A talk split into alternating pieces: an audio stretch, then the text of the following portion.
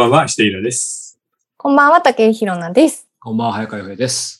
さあ、えー今回はメタバースですね。うんメタバースです。ちょっとメタバースって言いたかったですね。新しい言葉。ねえ。はいや、これでも洋平くんのおすすめだったんだよね。そうなんですよね。で、はい僕もおすすめしたもののね、あの、まあ、うん映るかな、金はいちょっとまあ、こちらははいイラストの方が読みやすいな。はい。なんでこの本選んだのかなって僕も思ったんですけど、今思ったんですけど、実はあの、何回か前に5000円の選書あったじゃないですか。はいはいはい。うんうん実はあの時にこれ漏れたんですよね。あ、そうだったんだ。うん。で、面白さ的に実は漏れたわけじゃなくて、うんやっぱりあの回で、あの、ちょっとか、かっこつけたいみたいなのがあったので、うん なんかいかにもな本をやっぱ選んだ中に、まあこれ結構、あの、ネタとしては普通っちゃ普通じゃないですか。メタバースは何か。うんうん。ね。なので、うん。漏れたんですけど、でも、普通って言ったものの、あの、イーラさんも先週おっしゃってましたけど、メタバースって本当にこの半年？一年、うん。どうでしょう、うんやったら聞くけど、果たして分かってるかなって思った時に、あの、新書で意外とね、あの、当時ですけど、この数ヶ月前ですけど、ちゃんと書いてる本ってあんまなかったんですよ。うん。で、ペラペラめくったら、あれ結構ちゃんとしてるって思って、うんまあ今回、はい、イラさんに提案させていただいたんですけど。そう。で、えー今回はですね、えー公文写真書のメタバースとは何か。うん。えー著者は岡島雄志さん。はい。えー中央大学の教授だね。あのそうですね情報科学系の。はいで、正直さ、この手のネット関連の本、コンピューター周りの本で、うん日本の大学の先生が書いた新書ってほとんどが面白くないんだよね。うんいつもそれで取り上げてるのやめてますもんね、僕そうそう。いや、ね、読んでもなんかいまいちピンとこない、うん知的なスリルがないな、面白くないなと思ってたら、岡島さんは素晴らしいです。ああ、よかったです。うんいや、もうね、ちゃんと面白いんだよね。うんしかも、岡島さんのなんていうの、リアルな世界に対するルサンチマンとかさ、そうそうそうそう。怒りみたいなのが入ってて、ほんとツルツル読めるし、うん。あの、アドバイス、いろんなあの、情報も的確だし、今回は本当に面白かったね。なんか、いわゆるいい意味ですけど、教授教授してないっすよ。うん。ちょっとなんか、ねいこの人自体面白いですよね。うん歪んでるじゃないけど。リアルな世界よりメタバースの方がいいじゃないか。そうそう。こんな、ね、リアルなところで頑張ってできることないよみたいな人なんだよね。そえーちなみに、えーメタバース。う。うん。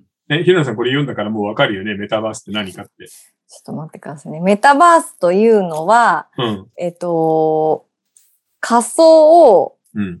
世界、仮想現実じゃなくて、これ分かってねえな。え、ちょっと待ってくださいね。ちょ、ちょ、ちょ、ちょっとそういう説明があったなと思って今探ってんだよね。でちゃんと私、そ、それは絶対聞かれるなって思って、あの、うんマーカー引いたんです。うん。マーカー引いてます。でも、そのマーカーを引いたあった。はい、いきます。はい。で、メタバースというのは、うんえっ、と、現実とは違うもう一つの世界にある現実とは少し異なる断りで作られた自分にとって都合のいい快適な世界をこの本の中ではメタバースと呼ぶ。そうだね。でも、それ言われても本当わかんないよね。まあ、単純に言うとさ、メタバースって、メタなユニバース。この世界がユニバースなので、それをちょっとメタにして、えーあれこれいじっちゃった面白い世界ってことなんだよね。ううんん。まあ、それがまあ、あの、ネットの中で作られてるってわけなんだけど。うんで、何より話題になったのはさ、Facebook が変わったことだよね。もうね、その名もズバリですからね、社名が。だから Facebook タ、マーク・ザッカーバーグなりに危機感があるんだよね。う。うんんなぜかっていうと、アメリカでも日本でも Facebook で実名さらして、学生時代の仲良しと繋がりたいみたいに思ってる人はもういない、ほとんど。本当ですね。おじさんが若い子は誰もやってない。そうそうそうそう。どうしたらいいの？やばいじゃん。うちインスタもあるけど、インスタはいいけど、Facebook やばいじゃんってなって、次、新しいビジネスの柱、キラーアプリになるような何かはないかって探した時に、うんメタバースがあったと。うんあの、何年か前にさ、セカンドライフっていうのが話題になったの覚えてありましたね、昔うみねん。ながそこに集まって、で、例えばおしゃべりしたりでもいいし、スポーツなんかのアクティビティやってもいいし、うん授業やってるところもあるし、中にはあの風俗とかやってる人もいる。そうね。あの、テレフォンセックスならぬネットセックスをやると。うん。うん。まあ、声だけでやるわけだけど、うん。あの、アバターと。うん。で、それが話題になって、その中で、あの、そこの不動産、家だったり土地だったりが、何千万何億円っていうお金で売れたみたいなニュースはちょっと覚えてる人いると思うんだよね。ありましたよね。それの究極進化版です。今日ね、その話にもなるんでしょうけど、でも、それこそ、なんでまたっていうのはちょっと思いますよね。そのメタバースっていう名前が出てきたから再定義されたわけじゃないですか。まあ AI もね、AI の特集もね、大人じの最初の時にしましたけど、AI 自体も歴史はもう40年、50年、もっと前かもしれないっていうところで、いわゆるメタバースと名前としては最近ですけど、いわゆるね、今のセカンドライフとか仮想現実とかバーチャルリアリティとか、そういう意味では結構前からあったんですけど、やっぱりこの1、2年、ただまあ逆にね、業界的な、まあその Facebook のもそうですけど、その仕掛ける側のね、いろんな思惑なんかもあって、こう一気に来てるような感じもなきにしもあらずではある。えっとね、それに関する答えはね、僕は二つだと思うんだよね。はい。一つは圧倒的にコンピューターの計算する力、演算力が上がって、もっともっと今までより魅力的にメタバース、えーそのもう一つの世界をうん。描けるようになったっていうのが一つ。うん。で、もう一つは、あれ見たよね、みんな。あの、レディープレイヤー1見た。あ、見ました。スピルバーグ。あの世界の中では、未来はもうみんな貧しくて、うん。現実の世界が嫌で嫌でたまらなくて、あの、えー、レディープレイヤー1の中のゲームの世界だけで生きてるじゃないはいはい。要するに、コンピューターの計算力が上がって、うん。世界が魅力的になった。リアルな世界がどんどん格差がひどくなって、世界中の人が絶望して逃げ場を探している。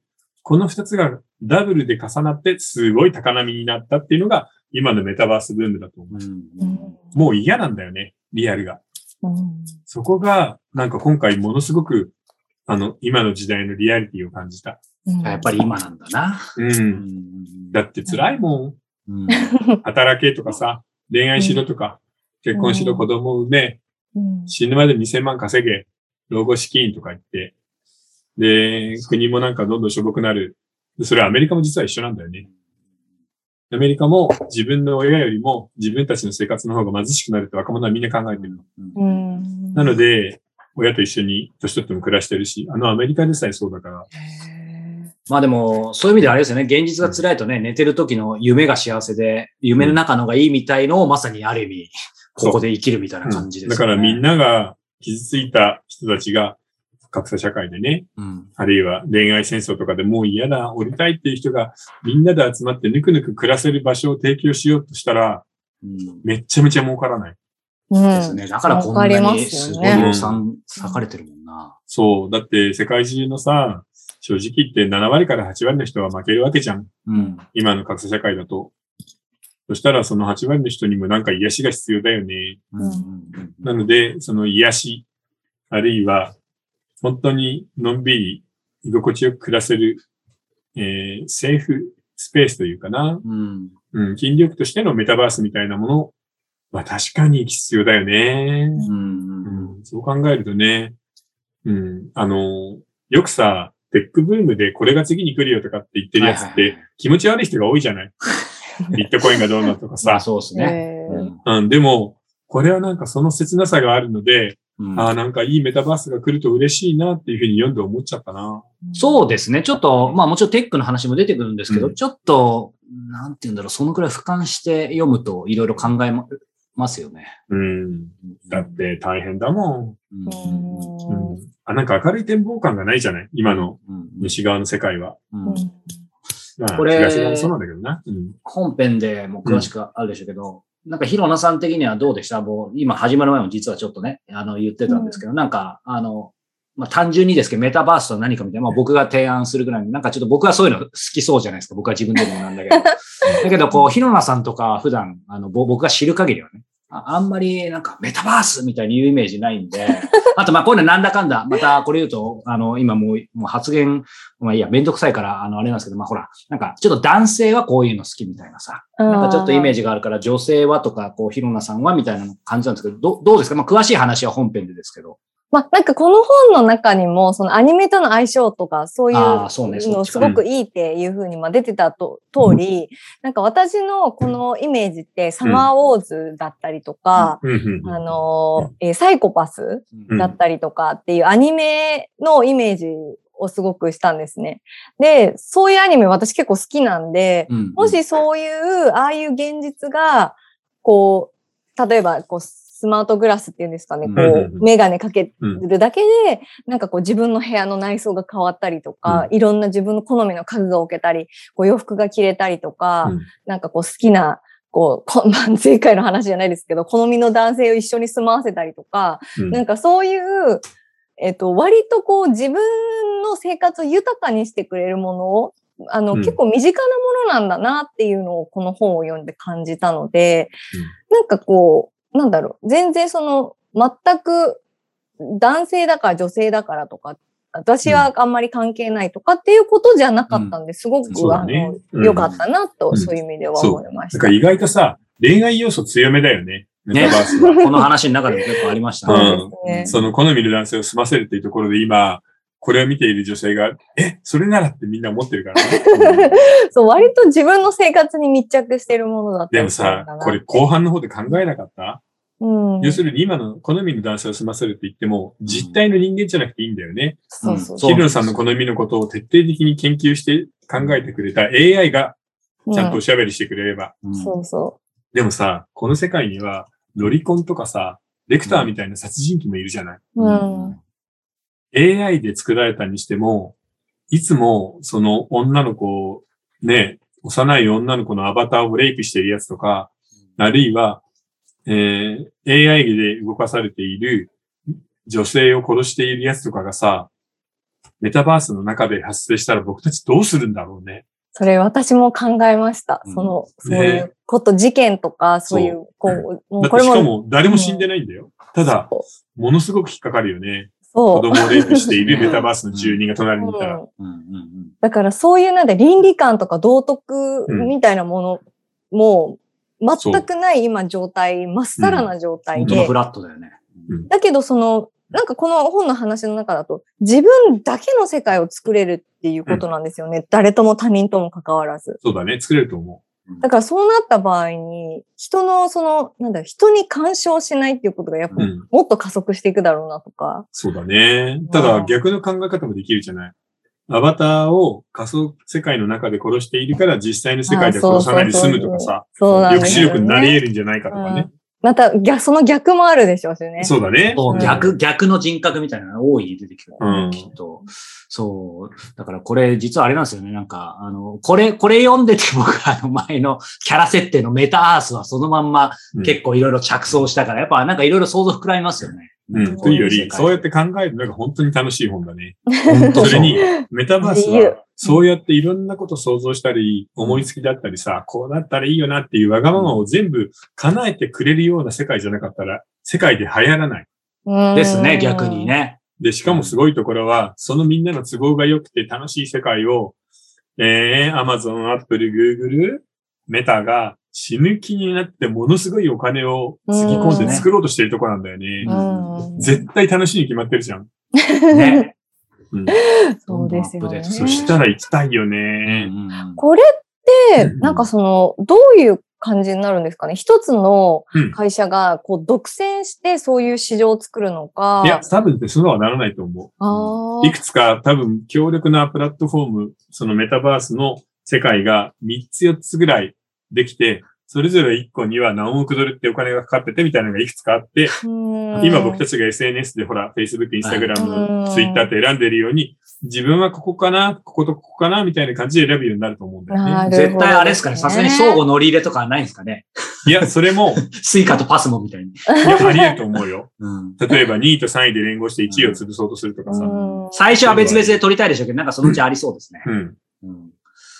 うんいや、本当でも自由度が高くてびっくりしました。うん本当だね。うん。だって考えてみたら僕たちがリアルでやってることほとんどできるもんね。そうでうん排泄以外はできる。そうそうそうう。ん食べること排泄以外は。あ、食べる。ただ、あのーもしかすると未来はさ、栄養チューブみたいなの点滴で食料を得て、排泄もおむつ履いて、うんで、なるべく長い時間メタバースにつながってリアルは無視するみたいな生き方が主流になる可能性はあるよね。いやそうすると体いらなくなったりとかするから、人間の形とかも進化したりするのかな、また。進化するっていうよりはプログラムにしてくれみたいなことを考える人はたくさんいると思あーなんか、なんかいろいろすごいことできそうですよね。水分全く取らないっていうのは無理だろうけど、でもなんか電気信号とかであるうん栄養を受け取ったのと同じような化学変化を体に起こさせて、う。そんなそれは無理だ。だろうけど、体が物理だから。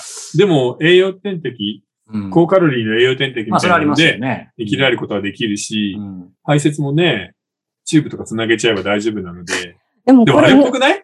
マトリックスの中のあそうの、そうそうそうそうそうそう。僕、やっぱりマトリックスも思い出したん人ですよね。間電池。うんそう。レディープレイヤーもそうだけど、マトリックスも思い出した。で、うんその、まあ、そもそもじゃあ人間っていう定義って何なのかみたいな話にも及んできません？なんか、なる後々。なんかな、るよ。じゃあ思考だけあれば人間なのかとか、うん。なんかね、ってなってきちゃうから、本当になんか我々のあり方自体が変わっていく気がし変わます。ってくると思うねい命は尽きても、そのメタバース上のアバターがなんかそのままうまく動けば、そのままそう生き続けてるそうそうそう、そこの中で本当にリル。アルに。うん。いや、僕も考えたもん。これ最後の方にさ、お墓の話があるじゃない。はいはいはい。うんいや、今は世界中で好きな、自分の好きな作家とか俳優とかさ、うん人物のお墓参りとかするじゃない。うん。うんいや、作家のお墓なんていいよなって思うよ。んんだってメタバースの中でお墓作って横に自分の本棚があって好きなものこうやって触って読めるようになってたら、確かうんもう自由じゃん。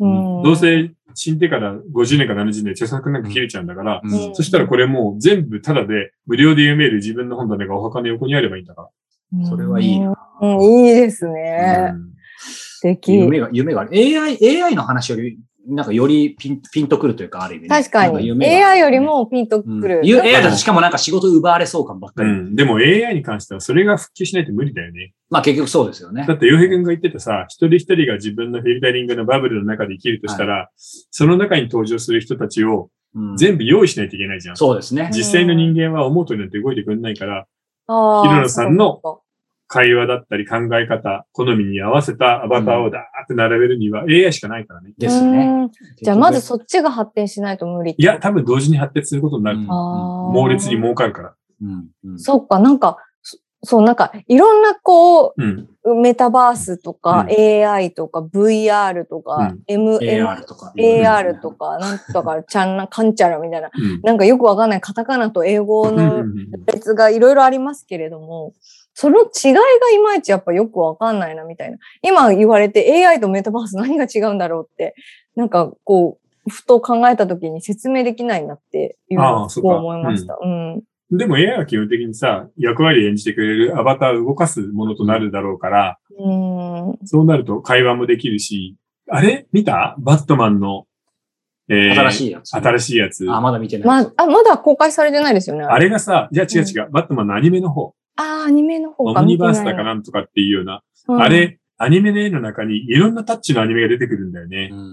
だから、このメタバースの中でも、例えば僕は日本風の手書きの二次元アニメが好きとかさ、うんピクサーの 3D が好きとか、うん。あるいは実写版みたいに作り込んだ本当にリアルと同じような CG が好きみたいなのが、うんいくつもこうやって並べてあって、えー自分の好みの男で作れるわけよ。ヒロさん例えば。で、それぞれの性格を、あなたは強い人、あなたは優しい人みたいに割り振った上で、もう超イケメンの CG だったり、アニメだったり、リアルな俳優だったりに囲まれて暮らせるとしたら、最高のハーレ。でもこれってうん、もう普通に地球滅びません？でもメタバースが、あの、中心になったら。で、滅ばないよ。でも経済活動があれば滅ばないのかな。そうだけど人類が、えー、アップルとか、うんメタとか、グーグルは残ってるよね。うんで、物を作っている企業は残っている。だから人類の20%とか30%が世界を保守するために働いて稼いで大金持ちになって、残りの7割から8割は多分、えー、あれをもらって、あれですね。ベーシックインカムをもらって、そのお金をメタバースメタバースにまた戻しての繰りや返しで。ずーっと回るっていう。それがなんか一番あり得る形だと思うんだけどな。やだけど幸せなのかな。あの、新しく子供が生まれてこなかったら、人がどんどん減っていくわけですよね。その場合はもう多分、子供を作る、あの、ベイビーファクトリーをどっかに作るんだよ。うわで、メタバースの人たちから精子と卵子を提供してもらえばいいんだから。あ、そっか。それもお金で払えばいいだけ？そっか。だから、母体が必要なくなる可能性もあるってことか。そもしかしたら、その、メタバースの、う。うん。が作れるぐらいの、あの、クオリティの技術があれば。うん。でも考えによっては、例えば母体もお金を出すからお願いって言って、で、痛みのないうちに帝王切開で済むんだよっていうような形でやったりするんじゃない？え、でもそれこそ、本当さっき言ってたその道徳感とか倫理観みたいなものって、なんで女性ばっかりみたいな、ああ、それもあるなんかかもしれない、ね。そういうのあありそうですよね。でもそしたなんからそのうち男性にも男のみで埋めるよ。お金出すからやってねっていうふうになるかもよ。あー、なるほどすごい。時代になってくるな。本当ですね。なんかいろいろ考えられますね、本いや、当に。めっちゃ面白いよね。ということで話つきませんが、はい想像以上に盛り上がってもう20分超えですので、あらららはい、質問とお便りお願いします。はい。じゃあお便りからいきます。えー石平さん、こんばんは。はい、えーこんばん自分は最近メンバーシップに入りました。えーアイデアの回でお便りを読んでいただきありがとうございます。おお、そうかそうか。とりあえず、まぐれでできた短編小説を賞に応募しようかと考えています。次は気象転結についての動画をリクエストします。よろしくお願いします。ということで。おーストーリーを作るってことか。あ、確かに、この間キャラ設定でしたからね。いや、でもストーリーはまた難しいからうね。ちょっとちゃんと準備しないといけないしう。んうんうんうん。まあ、いつかなんか機会があったらいいですそうだね。あの、はいでも近い将来ね、あの短編をやるかっていう短話はしてるね。編の書き方はもう企画されてるんで、うんそちらをおなので。その回をちょっとよんあの見てもらってから、まあ、ゆくゆくじゃあその長編のストーリーの運び方みたいなのを、あの、えー予定しておくので、そうですね。うん楽しみに見てほしいかな。うんはいはい。では、えー質問いきたいと思います。はい。はいえー20代の女性からいただいています。はいえー正社員で手取りで14から15万円ほどいただいていますが、漠然と将来が不安です。そりゃね。賞与はありますが、多くて3万円ほどで、どんなに働いていても退職金はなく、休日も少ないです。うんえーちなみに、週2日休めるとは限らないし、連休があるとも限りません。有給はありますが、シフト制のため、有給を取ったとしても、所定休日が減らされ、その分が有給になるので、休日そのものが増えるわけではありません。うわあでもかなりブラックなとこだね。うん副業や趣味を極めようとしても、休みのあ日数が少ないので暇がありません。えー苦労してやっと見つけた職場なので転職は面倒ですが、漠然とですが経済的な面や恋愛面などにおいて不安ですということなんですが。もうね、これはね、正直今の条件は悪すぎるから、それでも苦労して、なんとかでそこなんだもんね。うんいやー、しんどいと思う。で、ただ今の生活の中でも、月5000円とか1万円は残せるよね。うんなんとか。うんそれを積み立てていこうんう。で、その上で、はっきり言って、今のその仕事は、あまりにも条件が厳しいんで、うん例えば同業の例えばサービス業とかでも、もうちょっといいところあるから、うんこっそり転職のサイトとかで探しながら積み立てるっていうのを考えていこう。うんそれもやっぱりただ貯金ではしんどいと思うんで、あの、大人じの会員になってるんだったら、あの、アメリカ株への長期投資でコツコツ積み立てるっていうやつをいくつかやってると思うんだけど、うんそれを見てもらえるかな。うんうん。だから今、逆にチャンスなんだよね。ああ、そうあのですね、。年明け、えーアメリカの、えー FRB が金利を上げるっていうので、株がガーンって下がったところに、うんロシアね。の侵略でさらにガーンって下下がりまくから、ね。うん今からコツコツ買えば絶対悪くないので、うん逆に買いですね、そういうね。そう。今、さすごい下がってるから、今う、んちょっとずつ買ったら毎月。うん3000円とかでいいよ。うん3000円でも5000円でもいいから、それを習慣にして、うんえー今20代だと思うんで、20代をずっと続けてみてほしい。うんそしたら30歳になった時に、え、こんな額になるの？って思うし、うん次の仕事を余裕を持って探せるぐらいの気持ちも作れると思うから。うんなので、ちょっと過去回を見てほしいかな。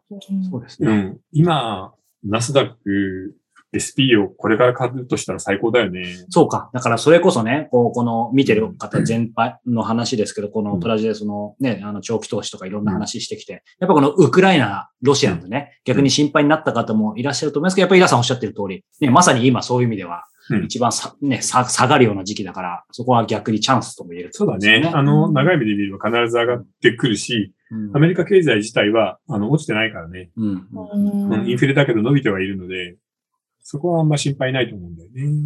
うん。うん。なるほどですね。まあ本当に皆さん同じようなね、あの、不安をね、抱えてると思うんですけど、うん。なんかねひどいな。うん。そのあれでさですね。うん、週休2日じゃない上にさ、うん。ボーナス3万で手取り14、5万じゃな、うん。うん。生きていけないよな、この先。賞金もそんなないだろうし。うーんそうですよね。まあでもなんかそういうね、なんかそういう、なんでしょう、投資のうんあの知識とか、うんなんかそういうのでね、なんかお助けできるといいなと思いますそうだね。でもコツコツいこうね。あの、うん一発当てるギャンブルじゃなくて長く続けるもんなので。うんうんうんはい、ありがとうございます。はい。さあ、ということで、えー、メタバースとは何かこの後本編をお届けしていきたいと思います。えーご視聴方法は4つです。えー YouTube メンバーシップ、えーニコニコ動画、えー Apple Podcast、そして audiobook.jp、えーお好みの方法でご視聴いただけたらと思います。えー詳しくは概要欄をご覧ください。はいということで、えー後ほどお目にかかりましょはう。